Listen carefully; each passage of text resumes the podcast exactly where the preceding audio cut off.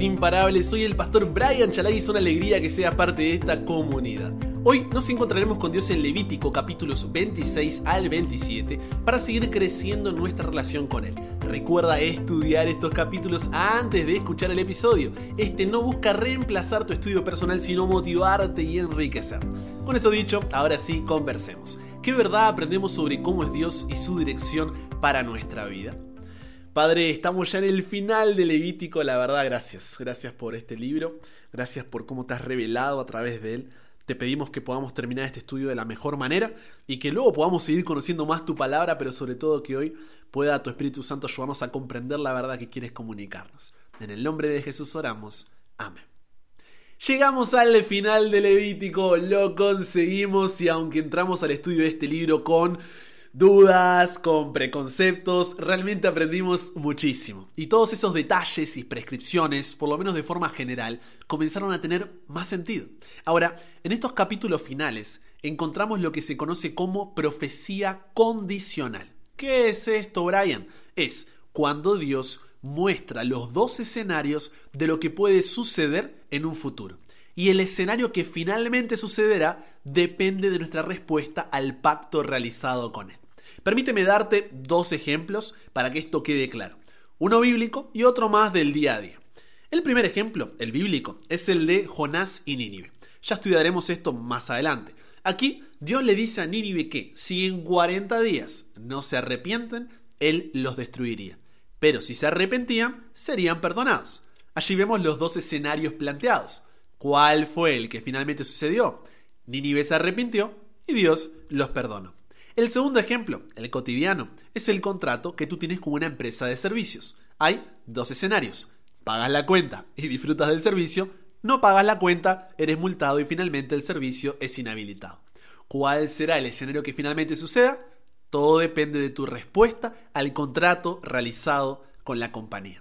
¿Se entiende un poco mejor entonces lo que encontramos aquí en Levítico 26? Por eso Levítico 26, versículo 3 comienza diciendo, si anduviereis en mis decretos y guardareis mis mandamientos y los pusiereis por obra, y a continuación describe todas las bendiciones si son fieles al pacto hasta Levítico capítulo 26 versículo 10, finalizando este primer escenario en Levítico 26, 11 y 13 que dice, y pondré mi morada en medio de vosotros y mi alma no os abominará, y andaré entre vosotros y yo seré vuestro Dios y vosotros seréis mi pueblo. Yo Jehová vuestro Dios, que os saqué de la tierra de Egipto, para que no fueseis sus siervos, y rompí las conjunturas de vuestro yugo, y os he hecho andar con el rostro erguido. Ahora, abrimos a continuación el segundo escenario en Levítico capítulo 26, versículos 14 al 16, donde dice, pero, si no me oyereis, ni hiciereis todos estos mis mandamientos, y si desdeñareis mis decretos, y vuestra alma menospreciare mis estatutos, no ejecutando todos mis mandamientos e invalidando mi pacto, yo también haré con vosotros esto.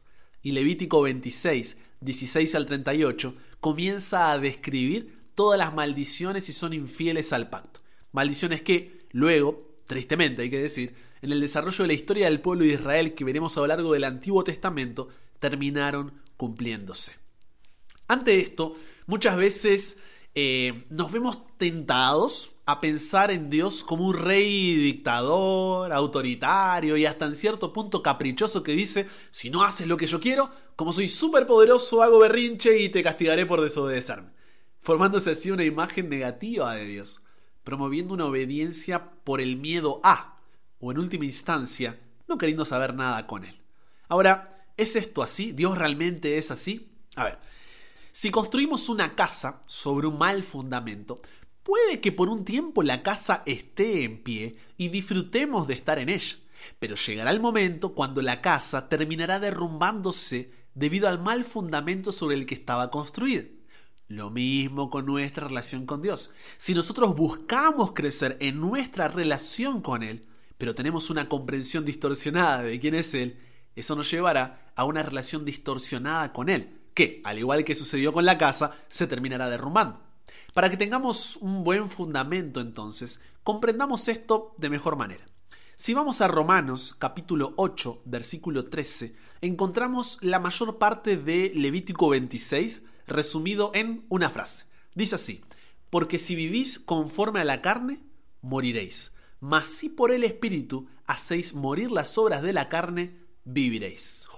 Subraya este versículo y vamos a analizarlo por partes para luego relacionarlo con Levítico 26. Primero dice, porque si vivís conforme a la carne, moriréis. Esto es algo de lo que no nos gusta hablar demasiado. Cuando se describe a Dios, muchas veces se busca diluirlo o presentar solo porciones aisladas de él, generando así una distorsión en nuestra comprensión de quién es Dios. Si yo te pregunto cuál es el carácter de Dios, lo más probable es que tu respuesta sea, ay Brian, pero eso es muy fácil, Dios es amor. Y si bien esto es cierto, no es completo, ya que para comprender correctamente este amor, necesitamos relacionarlo con los otros atributos de Dios. El amor de Dios es justo, el amor de Dios es verdadero, el amor de Dios es puro, el amor de Dios es santo. Entonces, ¿por qué dice, si vivís conforme a la carne, moriréis? Vivir conforme a la carne significa vivir para hacer tu voluntad en vez de la de Dios y lleva a la muerte porque nuestra voluntad está corrompida por el pecado y eso nos lleva a separarnos de Dios, ser sus enemigos y objetos de su ira, dice Romanos capítulo 3 versículo 23 y 5 versículos 9 al 11. ¿Qué es la ira de Dios? La ira de Dios es la respuesta de Dios ante el pecado esta ira de Dios no es la misma ira que tenemos nosotros. Eso sería una asociación errónea. Porque la ira de Dios no es la pérdida de autocontrol, no es un estallido irracional y caprichoso de enojo. La ira divina no debe ser considerada como un mal temperamento celestial o como que Dios está atacando a los que le caen mal. No, la ira de Dios es su amor por la santidad, la verdad, la justicia y la pureza. Si no, ¿podría un Dios que sintiese placer tanto con el mal como con el bien ser un buen Dios? Seguramente no. Por eso es precisamente que esta reacción al mal es una parte necesaria de la perfección moral y es lo que la Biblia tiene en mente cuando se habla de la ira de Dios. Volviendo entonces a Romanos capítulo 8, versículo 13, donde la primera frase dice, porque si vivís conforme a la carne moriréis, un detalle no menor y súper interesante es que cuando dice moriréis, ese verbo está en futuro.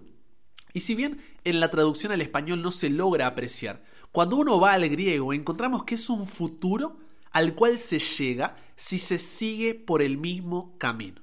Entonces, quedaría como, si vivís conforme a la carne, continuarás muriéndote. En otras palabras, a menos que dejes ese camino, dice Dios, te estás dirigiendo a tu propia muerte. Lo que significa esto es que, contrario a lo que muchas veces creemos, no es que Dios nos dice, ah, bueno, elige entre el camino A y el camino B. El camino A te llevará a la vida y el camino B te llevará a muerte. Y nosotros tenemos que elegir. No, lo que Dios nos está diciendo es, ya estás en el camino B y ese camino solo lleva un precipicio. Quiero salvarte y llevarte al camino A para que eso no te suceda y puedas vivir. Salta, dice Dios, que el edificio está en llamas. Toma el salvavidas que te estás hundiendo. Abre el paracaídas o te estrellarás. Nuestra condición es de condenación delante de Dios. Relacionándolo entonces con Levítico 26, Dios les está diciendo al pueblo, estas maldiciones son lo que pasará con ustedes si no me permiten ser su Dios y salvarlos. Mi amor santo, justo, verdadero y puro deberá actuar con la ira frente a ustedes en lugar de con gracia y misericordia. Pero hay una salida. ¿Cuál es esta salida? Normalmente lo que hacemos es colocar toda nuestra disciplina, esfuerzo y dedicación para poder vencer ese pecado, ese vicio, ese mal hábito, ese defecto de carácter y por un tiempo parece que lo estamos consiguiendo hasta que ¡pum! caemos. Pero nos convencemos a nosotros mismos de que no volverá a suceder y en cuanto parece que de nuevo lo estamos logrando, ¡pum! volvemos a caer. Y esto una y otra vez entrando en un ciclo de desesperanza que nos lleva a la frustración, la angustia y el desánimo porque es muy difícil lo que Dios nos pide. Y el no entender lo que te diré a continuación es la razón por la que la mayoría de los jóvenes de nuestra iglesia están frustrados con Dios, frustrados con su vida espiritual y están estancados en su crecimiento. Así que ten toda tu atención aquí porque la clave está en la segunda parte del versículo de Romanos capítulo 8 versículo 13, cuando dice, pero si por el Espíritu hacéis morir las obras de la carne, viviréis. Y esto es espectacular, porque fíjate, ¿eres tú el que puede hacer morir tus obras de la carne? ¿Eres tú quien puede vencer el deseo de no hacer tu voluntad a través de tu disciplina, tu esfuerzo y tus reiterados intentos? ¿Eres tú quien puede salvarse a sí mismo? No. Dice, pero sí por el Espíritu. No depende de tus obras, sino de la gracia de Dios obrando en ti. Y otro detalle, no menor y también súper interesante, es que cuando dice viviréis, ese verbo futuro, cuando uno va al griego a diferencia del anterior, esto es algo que voy a recibir en el futuro, pero de parte de otro. Y eso es hermoso, porque Dios nos está diciendo, no pueden vencer su deseo de pecar por ustedes mismos. Es por eso que necesitan venir a mí y el poder del Espíritu Santo es el que cambia tu naturaleza.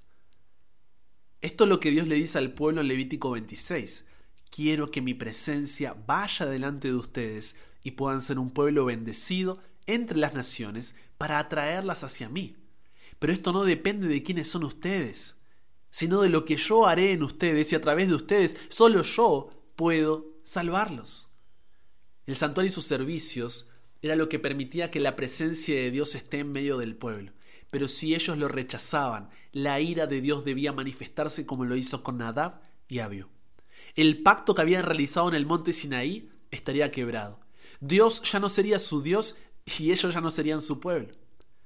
De la misma forma, la obra de Jesús por nosotros es lo que permite la presencia del Espíritu Santo en nuestras vidas.